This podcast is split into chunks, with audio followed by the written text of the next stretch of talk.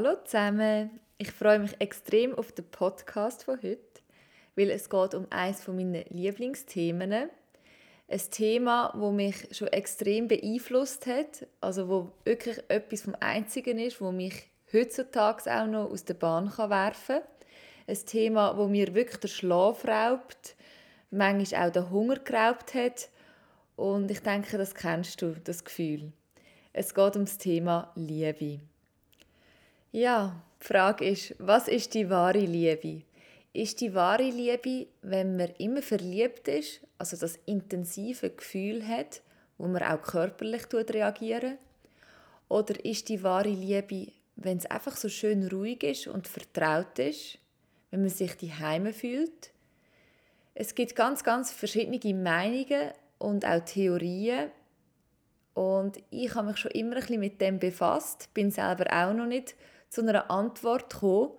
Und darum habe ich mir gedacht, das wäre ganz ein spannender Podcast, mal über das Thema zu diskutieren. Da ist mir Sandy Kaufmann in den Sinn gekommen. Sandy Kaufmann ist Liebescoach und hat täglich mit Klientinnen und Klienten zu tun, die im Thema Liebe eine Blockade haben. Und ich bin sehr gespannt auf unser Gespräch, weil sie wird uns sicher erzählen, warum gewisse Leute immer wieder den falsch oder die falsche Frau, Mann treffen und was hinter dem ganzen Konzept der Liebe ist und was die wahre Liebe ist. Ich freue mich jetzt sehr auf das Gespräch mit der Sandy. Hallo. Hallo, siehst du mich? Ja. Ja. Hörst du mich? Ja, und du mich? Ja, sehr gut, sehr, sehr gut. gut. Ich höre dich sehr Schön, gut. dich zu sehen, liebe Sandy. Ja, dir auch. Ich habe mich sehr gefreut auf heute, Ja, weil es geht ja um ein sehr spannendes Thema. mhm. Also zum Anfang möchte ich dir äh, mal erzählen, warum ich dich überhaupt kenne. Wir kennen uns ja schon eigentlich mehrere Jahre und du hast mich sozusagen auf meinem Weg begleitet. mhm. Und ich weiß noch, ich war damals im Seefeld noch und hatte meine Praxis. Und du hast für Holistia, also hast Holistia damals noch geführt. Das war so eine Plattform mit mehreren Therapeuten, die du dann unterstützt hast und die, ja, die dort waren und man konnte dort auch äh, Termine buchen. Und ich weiß noch, du hast mich damals getestet und ich wusste das nicht. Und damals habe ich noch nichts mit Schönheit zu tun gehabt. Das war ja eine Gesundheitspraxis. Und ähm, ja, es war interessant, du warst dann da und so und irgendwie, ja, das war eine sehr schöne Begegnung und irgendwann habe ich dann erfahren, dass du eben Holistia hast und du wolltest mich bei deiner Plattform aufnehmen. Und das war sehr schön, weil das hat dann auch so eine Freundschaft ergeben und ich habe dir sehr, sehr viel auch zu verdanken, weil du hast damals mir immer gesagt, ja, du musst etwas machen mit Schönheit, das würde zu dir passen. Und ich war damals noch nicht so sicher, weil ich mich eher für Gesundheit interessiert habe. Und ja, das hat sich dann immer mehr so ergeben und jetzt stehe ich da und ja, habe eine holistische Schönheitspraxis. Und ähm, auch du hast dich entwickelt. Du hast ja jetzt Holistia nicht mehr. So erzähl Ja. doch mal von dir, was du heute machst. Ja, aber schon um die, äh, auf was du gesagt zu antworten, für mich, äh, du hast immer so viele Liebe gestrahlt und äh, wie ich dir mehrmals gesagt habe, für mich ist die Schönheit viel mehr als das Aussehen und das ist äh, wirklich die ähm, Ergebnisse von dieser inneren Schönheit. So, es hat viel mehr Bedeutung als nur das Aussehen. Und ich habe das immer in dir gesehen und auch äh, wirklich gedacht, hier kannst du so viel die Leute ähm, helfen, auf den äh, Weg sich zu sich selber zu finden. Und ähm, als wir uns kennengelernt haben, war ich auch äh, am Anfang von meinem Weg. Mhm. Ähm, ich hatte verstanden, ich hatte das Gefühl, ich möchte diese Leute, irgendwie die Leute helfen auf diese Welt von die, diese innere Transformation. Und ich habe niemals gedacht, dass ich es äh, einfach auf meine individuelle Ebene etwas leisten kann. So deshalb ist die Idee gekommen, Holistia zu begründen und eigentlich äh, Therapeuten äh, mit Leuten zu verbinden, damit einfach mehr Leute heilen kann. Und auf diesem Weg äh, hat mir eine Coach einmal mir gesagt, aber Sandy, was, warum machst du nicht selber etwas? Denn äh, du hast so viele ähm, Ausbildung, du hast so viele auch bei dir selber transformiert sicher kannst du irgendwie äh, Leute helfen. Und das hat innerlich etwas im, im Kopf äh, gesamt und äh, mit der Idee bin ich langsam gekommen, ah ja, eigentlich könnte ich auch äh, auf meine Ebene äh, Leute zu unterstützen. Und ich bin äh, langsam auf diesem Weg, äh, selber Coach und äh, Therapeut zu werden und äh, ich habe so viele ähm, äh, Freude und Liebe jedes Mal, ich das äh, gemacht habe. Das war für mich ein bisschen die Bestätigung, dass ich ähm, auf diesem Weg war und ich habe angefangen bei dir in der Praxis. Du hast mir diese Chance gegeben. Ähm, und immer auch äh, dieses Selbstvertrauen gegeben. Ja, Sandy, du machst es auch richtig. Manchmal es hilft auch, äh, Liebe von außen zu erhalten. Und äh, ja, jetzt bin ich äh, seit drei Jahren als äh, Liebescoach. Ähm, ich hatte nicht gedacht, ich wäre, ähm, ich hätte mich in der Liebe spezialisiert, aber lustigerweise ähm, sind die Leute zu mir gekommen, die für die Liebe ähm, ich würde nicht sagen Probleme, aber Herausforderungen. Und das war genau äh, der Weg, die ich äh, persönlich äh, vorher gemacht hatte. So, das war ein bisschen lustig, dass ähm, meine persönliche Transformation äh, war, was hat äh, Leute zu mir äh, am Ende gebracht. Meistens ist es ja auch ein Thema, das einem, also dass man selber als Coach, das einem selber als Coach beschäftigt hat. Also hat die Liebe bei dir einen großen Einfluss gehabt im Leben? Also ich meine, sie hat ja immer einen großen Einfluss, weil viele Menschen haben mit der Liebe zu kämpfen. Aber war es für dich ein spezielles Thema oder speziell schwieriges Thema? Ja, also von Anfang an habe ich bemerkt, dass ich hatte relativ viele Angst mit der Liebe. So, ich habe meinen ersten Boyfriend mit 19 Jahre alt. Also es ist nicht so früh. So, es war schon ein Zeichen, dass ich ein bisschen Angst äh, hatte. Und von Anfang an habe ich eine gewisse Muster äh, wiederholt. So, alle meine liebe Beziehungen sind immer gleich äh, geendet. Also der, äh, die Person ist mit einer anderen Frau gegangen und am Anfang, ich habe gedacht, oh, okay, ein verloren, werde ich sicher eine andere Beziehung haben.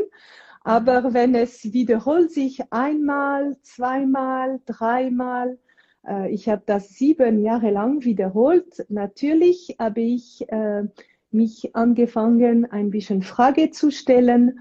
Und äh, während diese, diese Jahre, ich war nicht ohne nichts zu machen. Ich habe probiert zu verstehen, okay, was mache ich falsch? Äh, vielleicht ich bin äh, zu streng oder äh, das Gegenteil, zu locker. So, ich habe wirklich mhm. probiert, meine Verhalten zu ändern.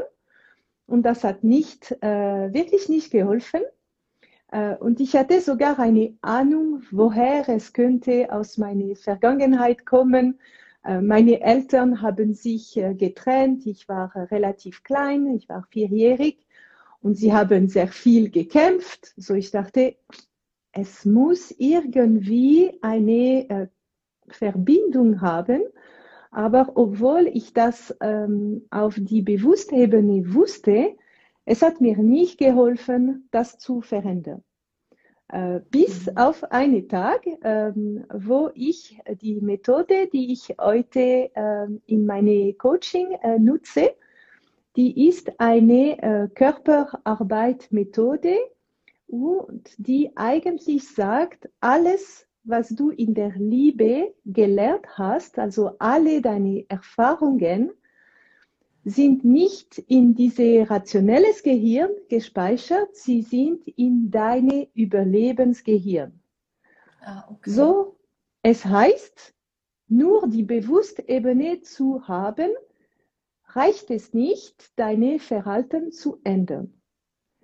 Der Weg ist einfach zu verstehen, was ist programmiert in deine Überlebensgehirn, welche Modell hast du gespeichert, um das zu ändern. Und wenn ich das auf mich gemacht habe, äh, ich habe total andere Ergebnisse in meine Liebesleben äh, gehabt und äh, habe ich danach meinen Mann getroffen. Aber wie kann man sich das jetzt vorstellen? Am Anfang weiß man ja noch nicht, dass dich ein Mann oder eine Frau verlassen wird. Das musst ja. du also schon unbewusst, musst du, also wie kann, das, wie kann man sich das vorstellen? Weil man, man trifft ja nicht jemanden und weiß, ah, okay, dieser Mann oder diese Frau wird mich dann in Zukunft verlassen. Ja, das ist natürlich ein unbewusster Prozess. Zuerst, du bist wirklich angezogen mhm. bei jemand. Also diese Pheromone, die man spürt. Warum spürst du diese Schmetterlinge im Bar für jemanden? Also Pheromone musst du vielleicht schnell erklären. Es gibt sicher Leute, die dann nicht. Ähm, das ist wie eine äh, subtile Riechen, die man ähm, außer äh, sich hat. Und der andere Person kann es riechen und macht diese Person attraktiv oder nicht für dich. Das heißt, du bist nicht immer verliebt zu alle schöne Personen auf dieser Welt. Bestimmte Leute erziehen eine Anziehungskraft und andere nicht. Und was macht diese Anziehungskraft? Das ist deine Überlebensgehirn wieder.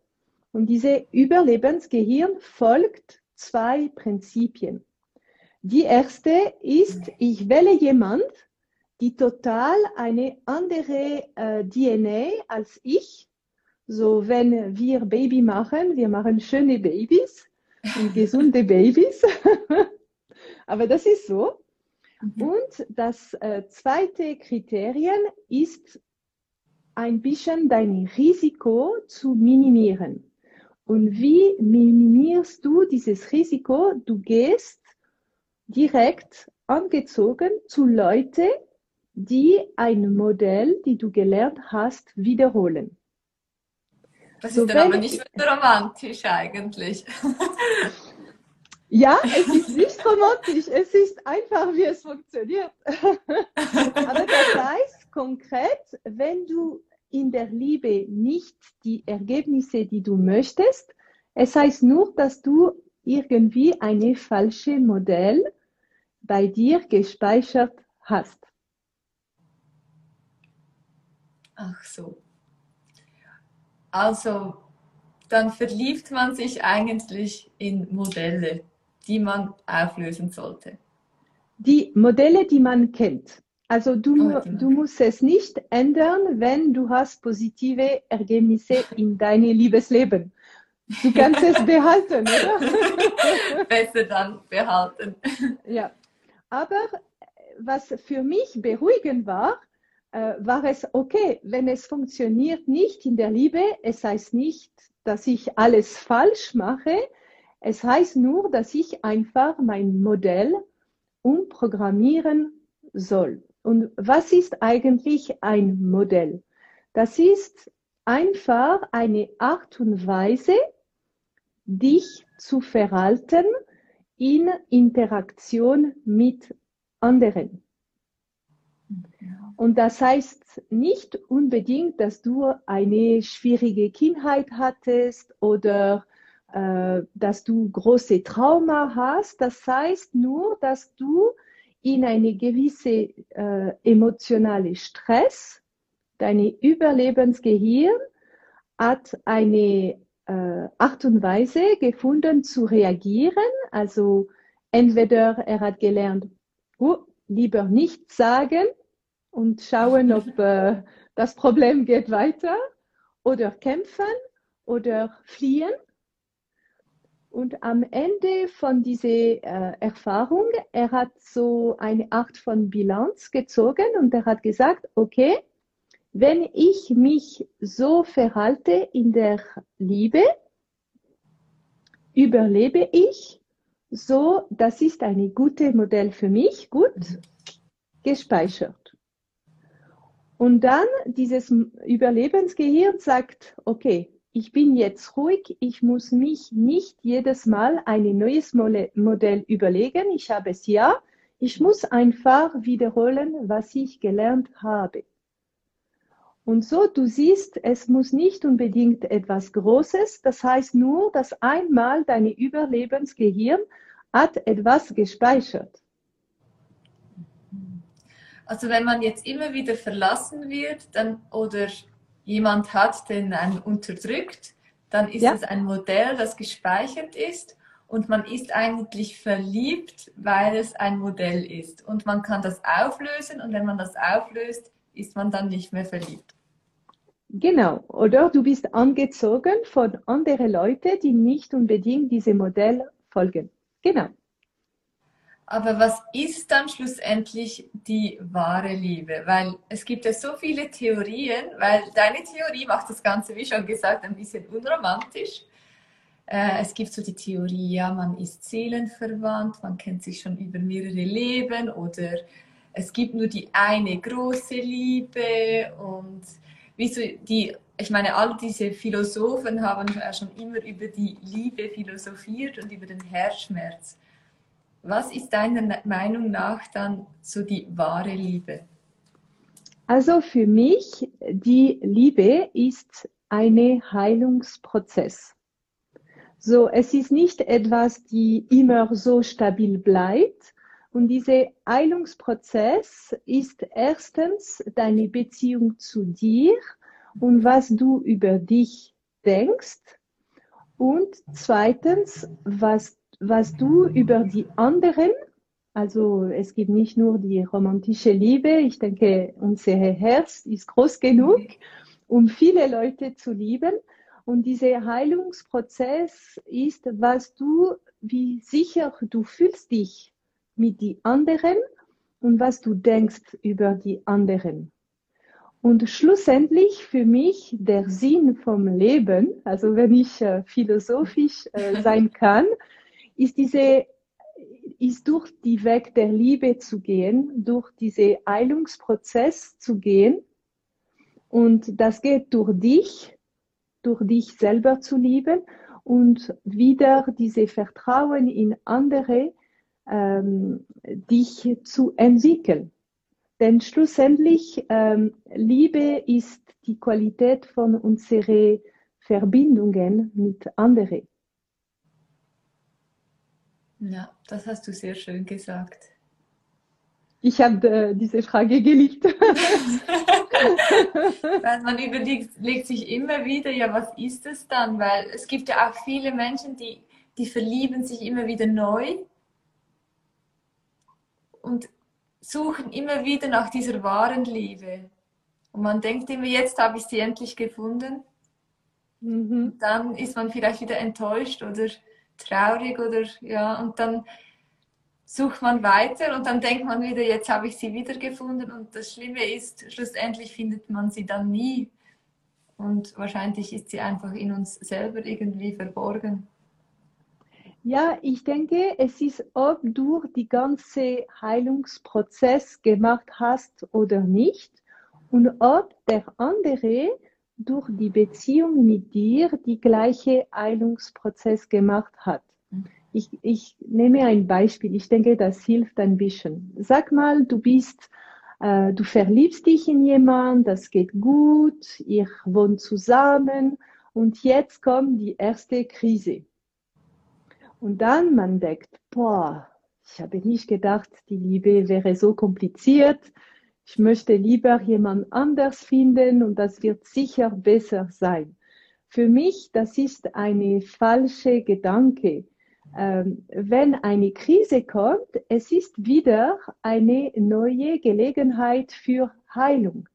Das heißt nur, dass in diesem Moment jeder Partner hat etwas aus seiner Vergangenheit, eine Wunde wieder aufgewacht und das ist nicht endlich eine erwachsene äh, Frau und ein erwachsener Mann, die sich streiten. Das ist einfach zwei gewundete Kinder, die sich streiten, aber das ist gleich eine unwahnsinnige Gelegenheit, in der Heilung zu gehen.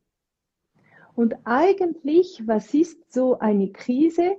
Das ist einfach Raum und Zeit zu die Beziehung und den anderen zu geben in seine Heilungsprozess und in deine eigene Heilungsprozess. Das heißt, es braucht Zeit, es braucht Team Spirit, es braucht auch diese Freiheit zu den anderen Personen, damit jeder Partner wirklich seine Zeit finden, um zu heilen. Und hier die Frage, um dich zu fragen, muss ich mit jemandem bleiben oder soll ich mit äh, die Beziehung ändern oder nicht, ist eigentlich zuerst zu schauen, habe ich meine eigene Heilungsprozess durch diese Krise gemacht, ja oder nein? Und zweitens, kann mein Partner diese Heilungsprozess oder will oder nicht diese Heilungsprozess machen. Und so siehst du ein bisschen, wann es lohnt sich zu gehen, wenn die andere will nicht oder kann nicht für irgendwelche Grund. Es ist nicht immer einfach, durch diesen Heilungsprozess zu gehen. Dann natürlich, es macht Sinn, in eine andere Beziehung zu gehen. Aber wenn du gehst und du, du hast deine innere Arbeit für dich, für deine Seite, also deine Teil des Gartens, mag ich mhm. sagen, dann du wirst einfach nur das Problem auf eine andere Beziehung verschieben. Und du denkst, man kann sich auch immer wieder neu verlieben in einer Beziehung, oder ist das eher schwierig?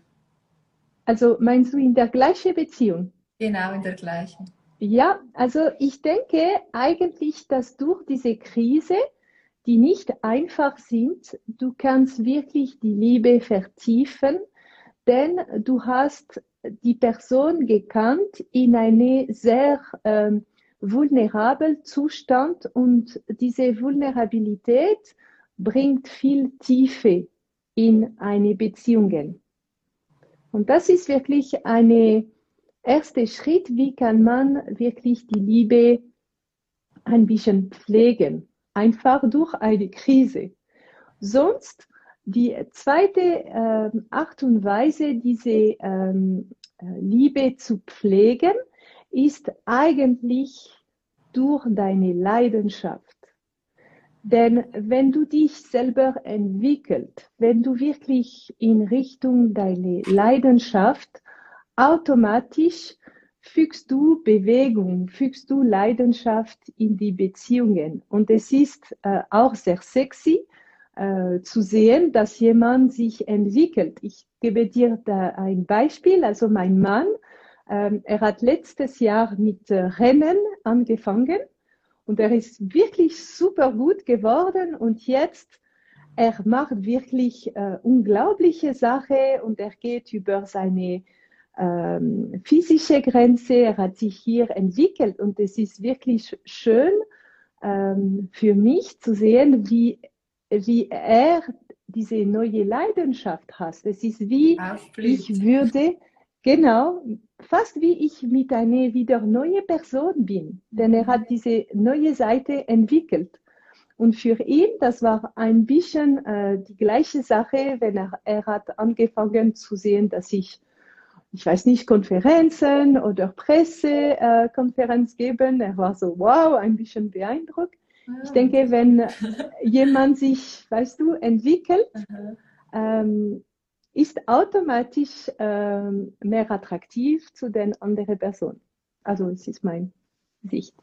Oft ist ja das Hauptproblem oder fängt es an, wenn man zusammenzieht oder wenn das erste Kind kommt. Hast du irgendeinen Tipp, wie man solche Krisen ein bisschen besser durchstehen kann? Also gibt es irgendwie was Tolles, das man befolgen könnte, damit das ein bisschen einfacher wird? Ja, also für mich, es ist auch normal, dass ähm, es gibt mehr Krise oder mehr Schwierigkeiten, wenn jemand zusammenzieht. De, warum? Denn die erste Phase, es ist eine, ähm, eine, wie kann ich das sagen? Es ist mehr äh, mit der Anziehungskraft äh, getrieben.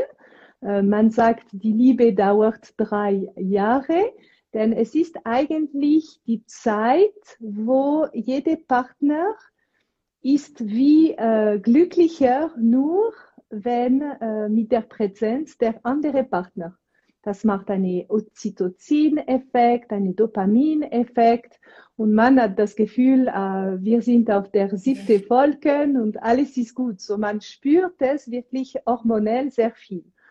Wenn du startest die zweite Phase, die Liebe ist mehr eine bewusste Wahl, so eine rationelle Wahl. Es ist weniger diese diese hormonelle Anziehungskraft, die automatisch kommt. So, äh, wenn ich äh, das sagen kann, es geht ein bisschen mehr Richtung Freundschaft als äh, diese Attraktion, die für immer bleibt. Und ich denke, wenn man schon weniger Erwartungen hat für diese zweite Phase, ist vielleicht man ein bisschen relaxed und sagt, okay, es ist normal. Ich bin, äh, es heißt nicht, ich bin nicht mehr verliebt mit meine, mit meinem Partner. Es geht durch die zweite Phase. Und um eine Krise zu äh, überwinden, es ist für mich wirklich ein bisschen eine Balance zu finden zwischen, okay, jetzt ich gehe durch die Krise, ich löse die möglichen Konflikte oder die Unterschiede, die man haben kann und ich pflege die Beziehung mit Liebe.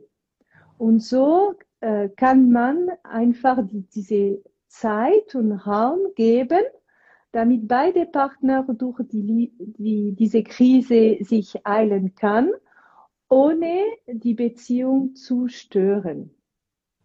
Und deshalb ich, ich sage einfach, wie kannst du mit mehr Liebe die Beziehung ähm, pflegen? Aber irgendwie vermisst man doch auch wieder diese Anfangsphase.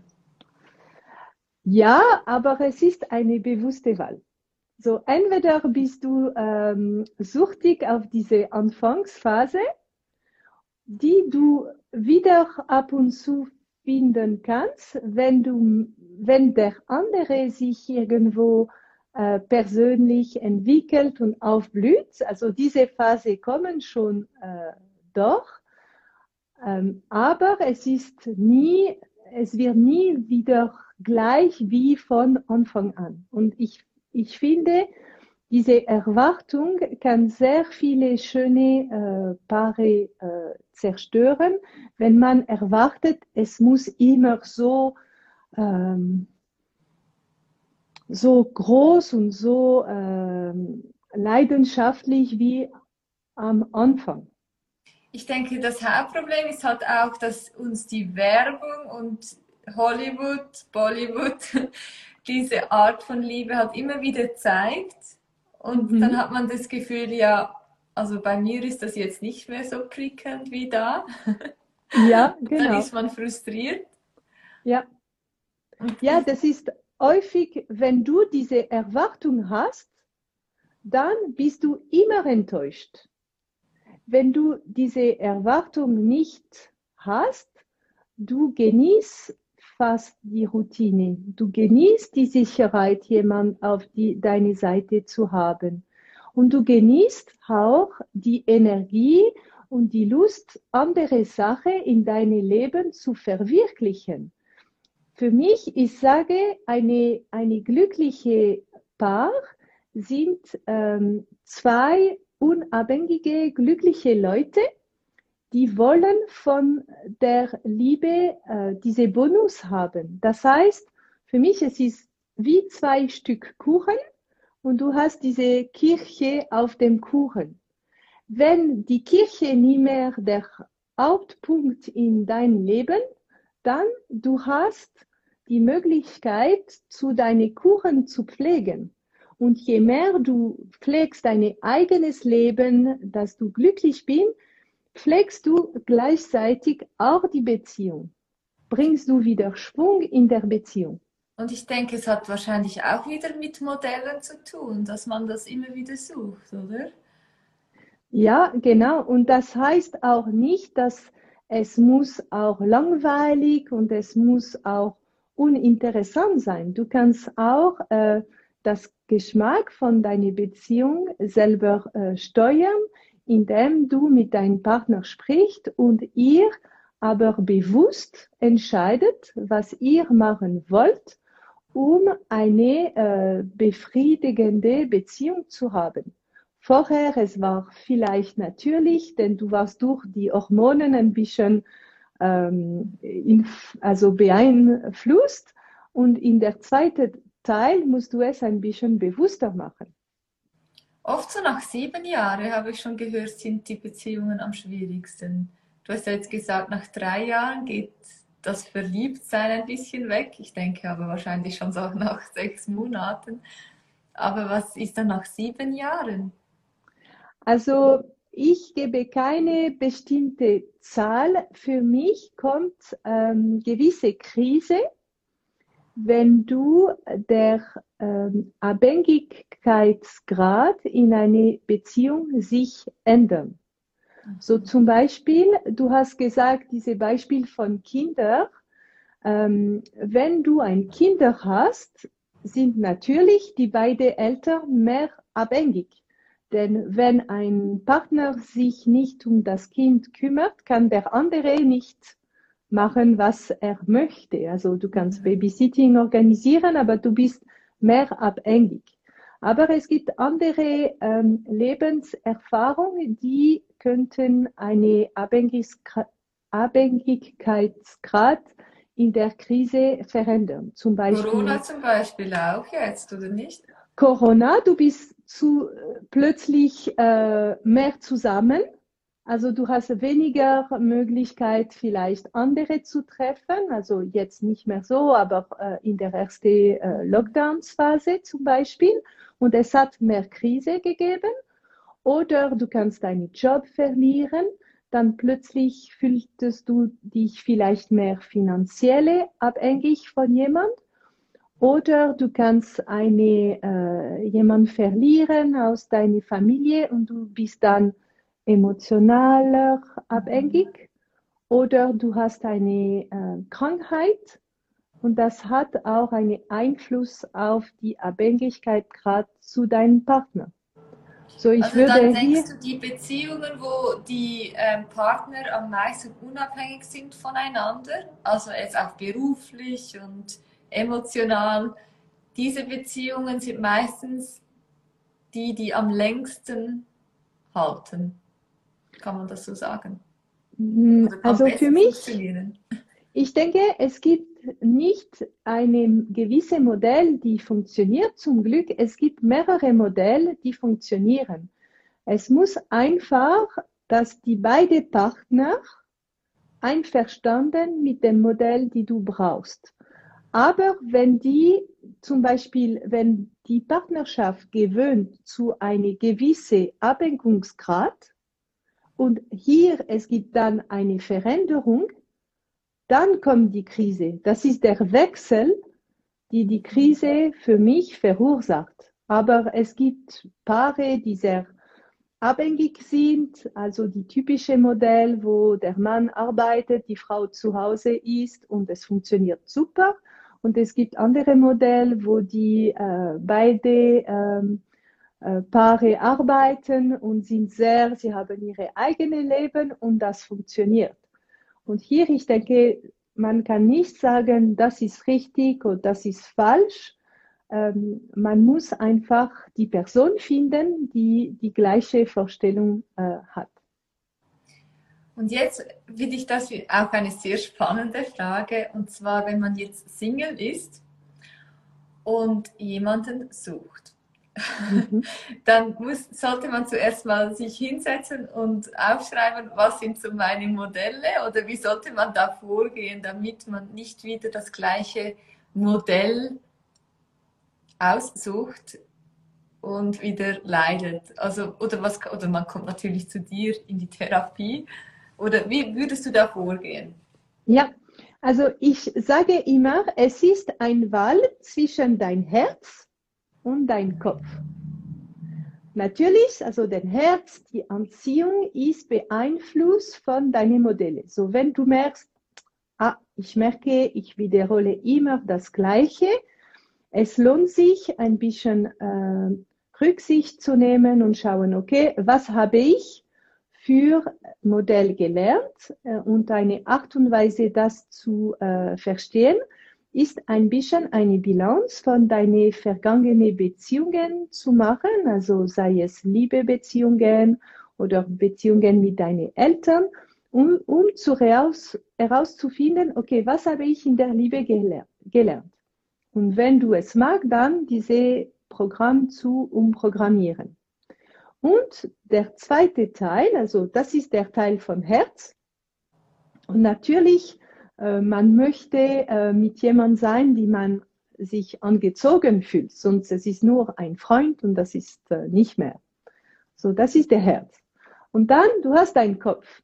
Und dein Kopf, es hilft dir auch, ein bisschen mehr Bewusstheit zu haben, wenn du jemand wählst. Und das ist besonders wichtig, wenn du möchtest, dass die zweite Phase, wo es gibt weniger diese Anziehungskraft, damit diese zweite Phase auch gut funktioniert. Dass du wirklich dir Zeit nimmst zu sagen, okay, was möchte ich als Beziehung? Zu wem bin ich kompatibel? Wer ist kompatibel mit mir? Was könnte ich mich vorstellen in eine Beziehung? Brauche ich, dass diese Person äh, bestimmte Leidenschaft hat, brauche ich eine intellektuelle Austausch, brauche ich, äh, ich weiß nicht, mit ihm Sport oder Reisen oder irgendwas und alle diese Fragen sich wirklich in der Tiefe zu vorstellen, damit man eine ganz klare Idee hat, wer könnte mit uns kompatibel sein. Und dann wenn du klar, was du möchtest auf dem Kopf und klar, was du möchtest aus dem Herz, mit beiden entscheiden.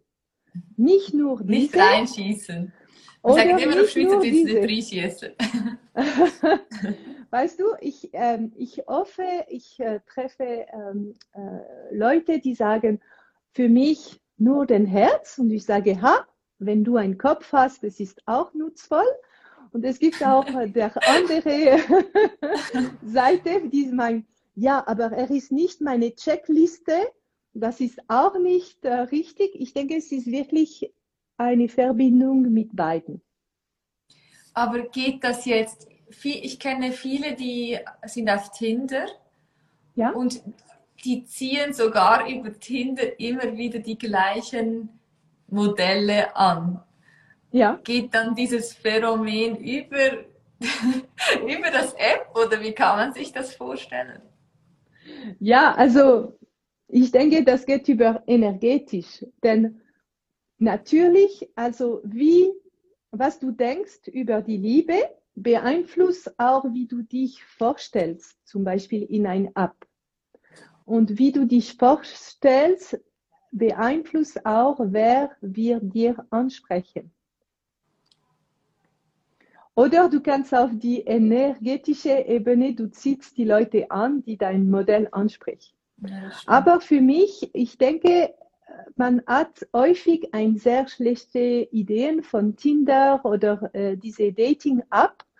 Und ähm, hier möchte ich wirklich sagen, dass natürlich es ist nicht immer einfach, auf diese Plattform zu sein, denn man fühlt wirklich viel mehr die Ablehnung. Also man merkt sehr viel, wer, wer, wer wir haben gematcht und wir haben keine Antwort gekriegt oder wer hat dich geghostet oder wer hat angefangen einen Chat und nicht mehr mit dir gesprochen. So die Ablehnung ist viel mehr sichtbar, sag ich mal. Mhm. Ähm, aber die Dating-Apps sind auch eine sehr gute Chance, die Liebe zu finden. Und dazu, es gibt eine schweizerische äh, Studie, die äh, von OF, äh, OFS, auf Deutsch ist weiß nicht mehr, aber die sagt, ähm, Paare, die fünf Jahre zusammen sind, so eine relativ lange Beziehung, 15, 20 äh, Prozent davon haben sich durch äh, Dating-App getroffen. Also ich kann mir das auch heutzutage gut vorstellen, weil das Problem ist ja, dass man nicht mehr so in eine Bar kann, wenn dann nur mit Maske und ja, früher war das schon noch ein bisschen einfacher und ich denke, heutzutage ist es wahrscheinlich eine gute Chance oder Möglichkeit, jemanden kennenzulernen. Ja, also ich finde wirklich, die Dating-Apps sind eine sehr gute Chance. Was ich äh, immer sage, ist, um die Nachteile von der Dating-App zu äh, vermeiden, ist die Person so viel wie möglich im Wahre zu treffen. Das heißt, ähm, in der verschiedenen Apps kannst du Videodating machen oder kannst du jemanden anrufen und mit diese äh, weg hast du viel mehr Information über die Person, denn, denn das Nicht-Verbales äh, gibt fast 80 Prozent der Information. Und wenn man nur schreibt und sich nie, äh, nie einmal in äh, dem Leben getroffen hat, es gibt so eine große Chance, in etwas falsch über die Person mhm. zu denken, dass äh, es ist fast ein bisschen schade. Dann, dann bist du enttäuscht, wenn du die Person triffst. So, meine Empfehlung hier ist wirklich, die Person so viel wie möglich, so schnell wie möglich, ein bisschen in eine Video oder äh, sogar ein kleines äh, Treffen zu treffen. Es gibt, man kann sich da nämlich gut in was hineinsteigen, wenn man nur ja. schreibt. Und man, ja. das, man zeigt sich ja jetzt auch nur immer von der besten Seite. Ist eigentlich auch ja. normal. Ja, wir zeigen äh, auf Deutsch, man sagt die Schokoladeseite, oder? Ja, es ist ja, ja. wie ein Bewerbungsgespräch sozusagen. Ja, genau. Ich finde das sehr ein spannendes Thema. Und ähm, ich habe das auch schon bei dir erlebt, weil ich habe, ich hatte die Möglichkeit, bei deinem Video mitzumachen für deine ja. Therapie. Und dort habe ich ein bisschen mitbekommen, wie das so funktioniert. Und interessant finde ich, dass du massierst ja dann auch so die Muster heraus oder diese Modelle. Also all mhm. diese abgespeicherten Emotionen. Und ich denke, das macht schon sehr viel dann auch. Also ich habe das selber gespürt. Es war ja nur so eine kurze Probe, mhm. aber das hat mich schon berührt. Und ich ja. denke, ja, du erlebst da sicher vieles mit. So. Ja, also weißt du, diese Überlebensgehirn, je mehr du etwas wiederholt, desto mehr wird er, ähm, was er programmiert hat, an der Körper, an deine Organen ähm, übergeben. Und das kann wirklich dir sehr schnell im Überlebensmodus reinstellen. Und wenn du das auf der körperlichen Ebene löst, fühlst du dich dann viel sicherer mit den anderen, denn es braucht wirklich du, du brauchst wie nicht mehr in diese Überlebensmodus zu gehen. Und so kannst du viel besser in Beziehungen mit äh, den anderen sein.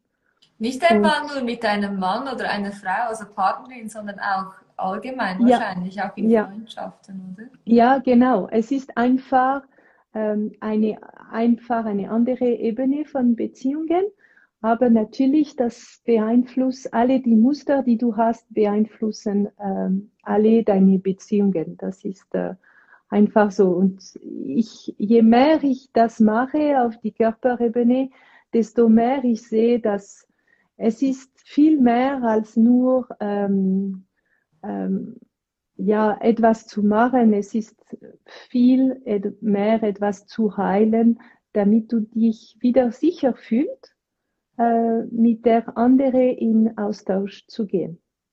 Ich habe das auch sehr spannend gefunden, als du mir das das erste Mal erzählt hast. Ich habe mir dann auch überlegt über meine Beziehungen und ehrlich gesagt hatte ich auch immer ein bisschen ähnliche Muster.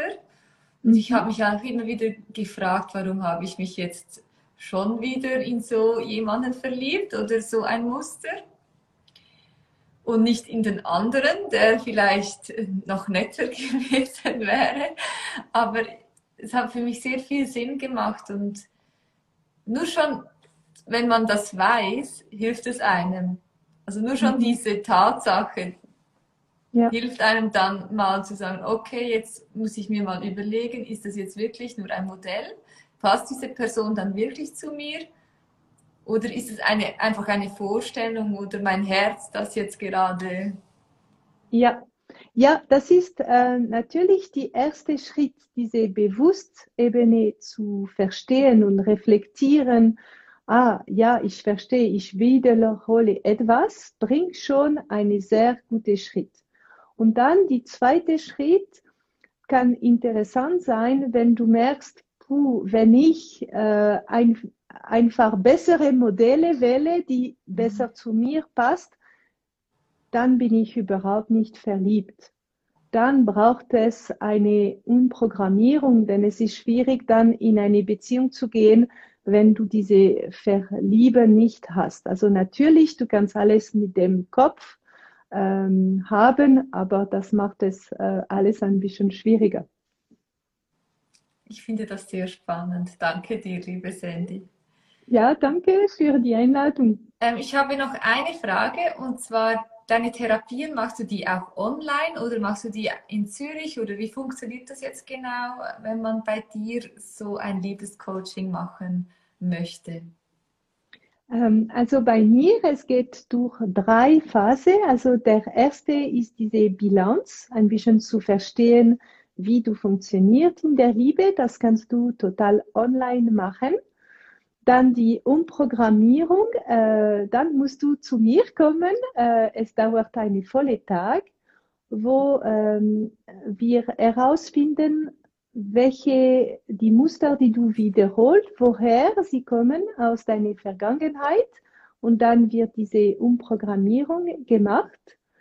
Und dann der dritte Teil ist mehr Coaching wo äh, wir schauen mehr auf deine Verhalten, wie du äh, einen Partner suchst und so weiter, um zu herausfinden, ob hier gibt es Sachen zu ändern, ähm, um äh, zu lernen, wie kannst du dich auch äh, mit mehr Gelassenheit begleiten. Also du betreust dann auch jemanden, zum Beispiel, der dann jetzt aktiv ja. auf der Suche ja. ist.